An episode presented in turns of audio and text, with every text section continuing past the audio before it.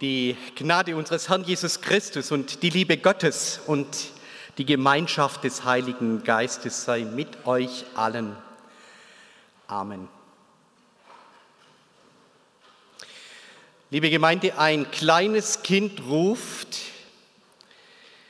der Kaiser hat doch gar nichts an. Und mit diesem Ruf ist die Wahrheit auf dem Tisch.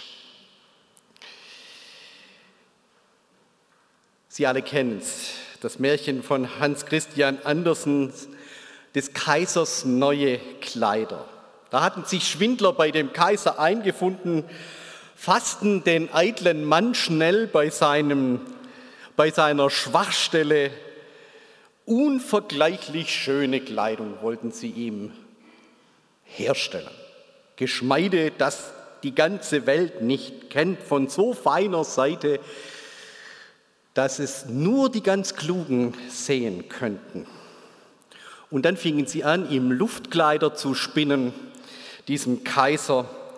Und keiner von seiner Gefolgschaft wollte irgendwie zugeben, dass er so dumm ist, dass er diese Kleider nicht sieht. Und so jubelt dem Kaiser alles zu, als er dann in Unterwäsche durch die Stadt marschiert, bis dann eben das Kind schreit. Der Kaiser, der hat ja gar nichts. Äh.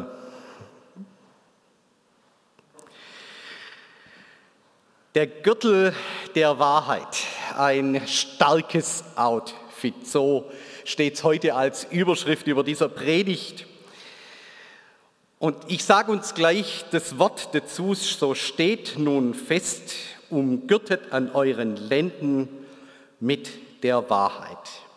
Das erste Stück der geistlichen Waffenrüstung, mit der wir uns hier im IAG in dieser Reihe beschäftigen. Die antike Kleidung, die bestand in aller Regel aus Stoffbahnen.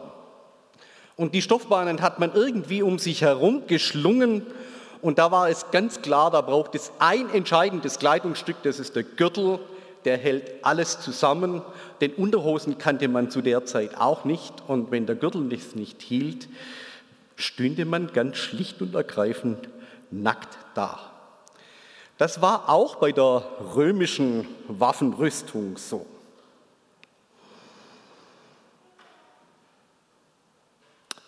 Die geistliche Waffenrüstung Rüstung. Letzten, wer letzten Sonntag hier im EAG war, der konnte erfahren, diese Kleidung ist nicht die Alltagsjeans und es ist auch nicht das Shirt, das man sich anzieht an einem so schönen sommerlichen Tag wie heute, wenn es warm ist.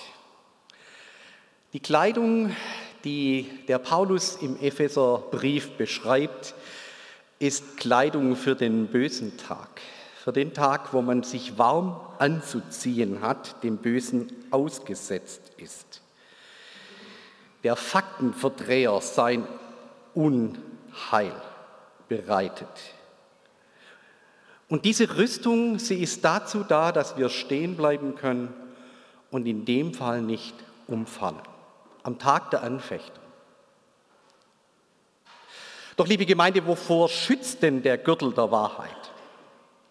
Heißt das etwa, dass du, dass wenn du ihn trägst, wirst du nie mehr blamiert dastehen? Keine Scham wirst du mehr haben.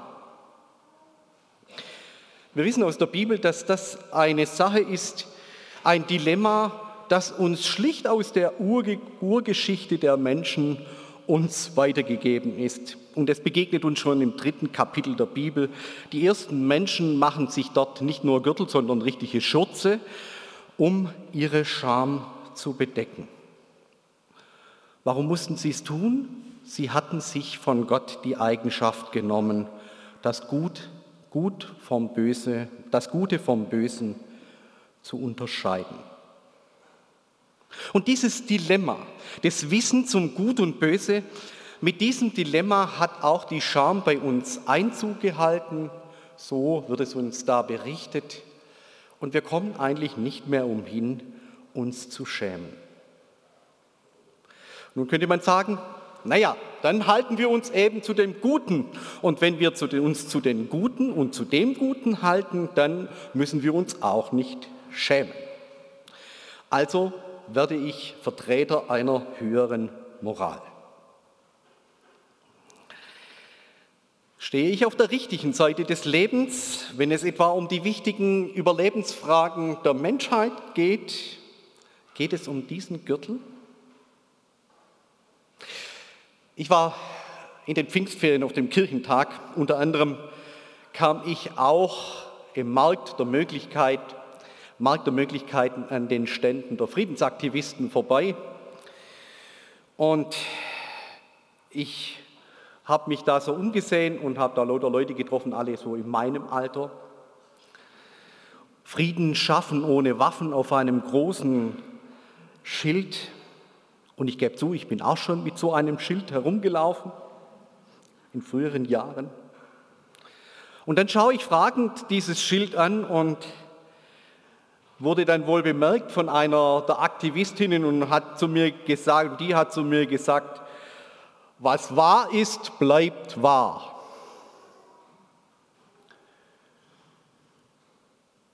Bei mir ist die Frage geblieben, was ist jetzt wahr?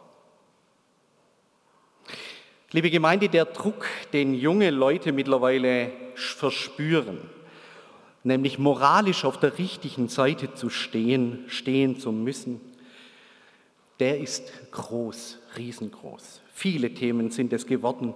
Und manchmal erlebe ich das auch bei Vertretern frommer Spielarten. Was muss ich heute nach außen vertreten? Für was muss ich stehen? Ich hörte neulich einen Kollegen den Satz sagen, unter jungen Leuten sei die, seien heute Schuldgefühle weniger relevant als vielmehr die Angst, sich schämen zu müssen, die Scham. Den Moment erleben zu müssen, wo man nackt dasteht, was Falsches gepostet hat und schon ergießt sich der Shitstorm über mich. Übrigens, Erwachsene leben im gleichen Maße, erleben das im gleichen Maße und vielleicht ist es auch so, dass dadurch in unserer Gesellschaft die Polarisierung immer mehr verdichtet. Viele legen sich Gürtel der Wahrheit an, die sie für wahr halten. Und wir wissen auch, dass die ganz großen Faktenverdreher dieser Welt Wahrheiten auf den Tisch legen, die vermeintliche Wahrheiten sind. Da fährt ein Kriegsverbrecher mit seinen Soldaten nach Moskau, bringt die Stadt und den Präsidenten des Landes zum Wackeln. Und für den Präsidenten ist nicht nur diese Tatsache richtig schwierig, dass da jetzt Soldaten plötzlich die Macht ergreifen wollen, sondern noch viel schlimmer ist, dass dieser Mann dann auch noch sagt, der Präsident hat gelogen. Er würde, es würde überhaupt nicht stimmen, dass die NATO und Ukraine Russland überfallen wollten, sondern es sei umgekehrt. Für Putin war das ein Debakel.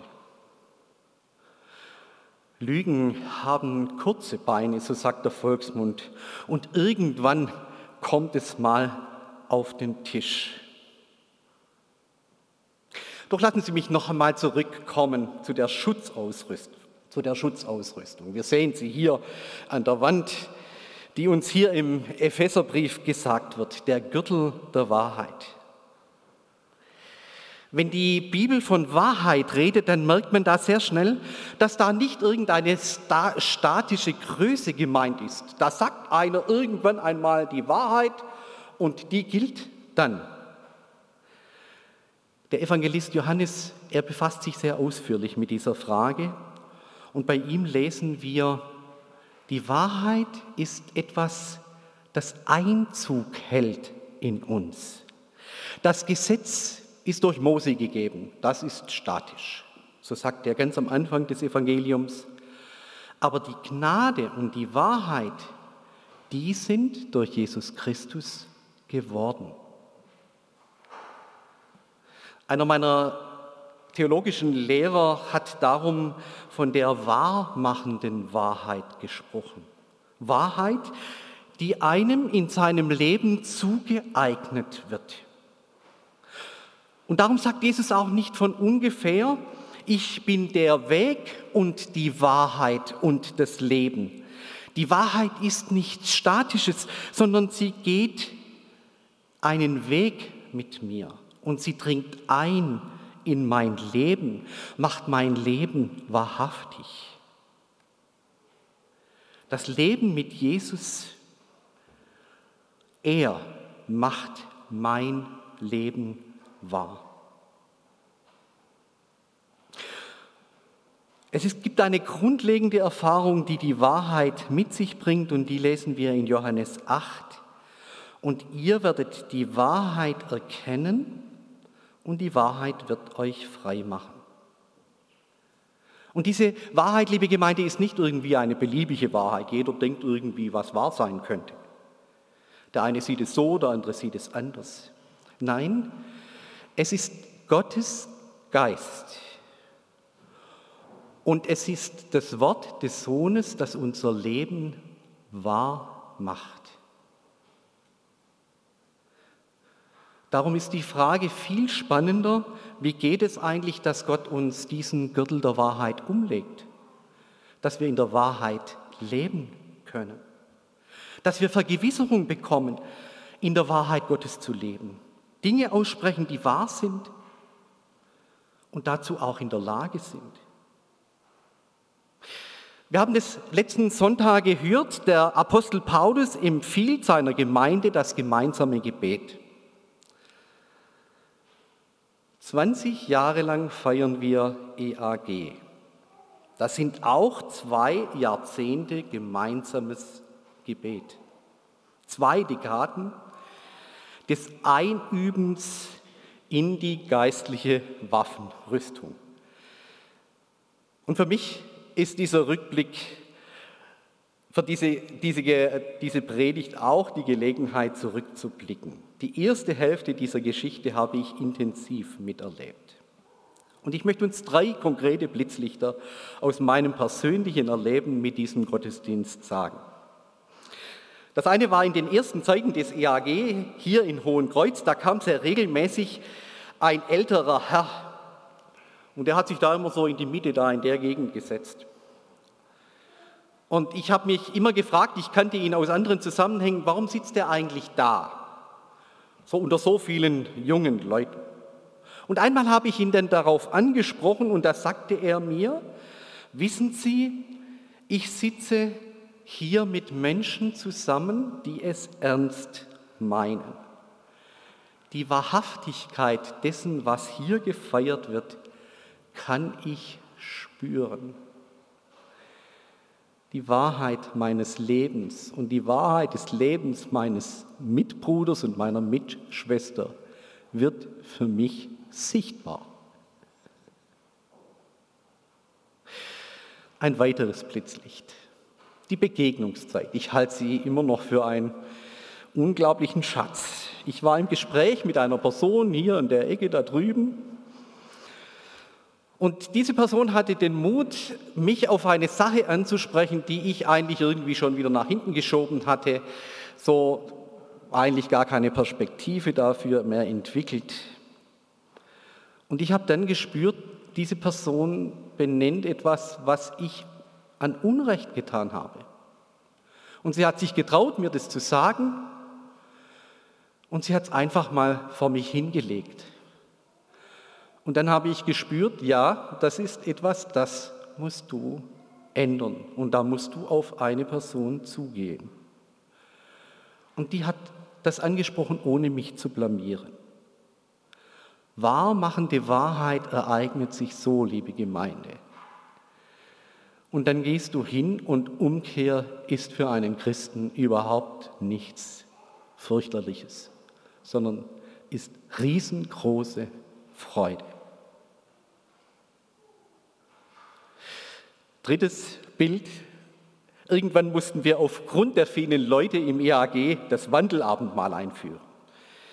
Als wir davon sprachen, blitzten bei mir zwei Sachen auf. Das ist katholisch und zweitens äh, Massenabfertigung. Eigentlich wollte ich das nicht. Und wir mussten dann das Abendmahl so feiern, weil es einfach nicht mehr anders ging. Und als ich das erste Mal das Abendmahl hier vorne mitgefeiert habe, und einzeln in die Angesichter der Menschen sah, die da im Gottesdienst waren, habe ich zum ersten Mal eine Ahnung davon bekommen, wie das ist, wenn Jesus einmal an seinen großen Tisch einlädt und wir zu dem kommen dürfen, der unser Leben wahr macht und alles mitbringen, was in unserem Leben Platz hat und was Platz sich, sich genommen hat und wir dann die Dinge ablegen dürfen, die wir nicht mehr brauchen. Scham und Selbstzweifel, sie können abgelegt werden.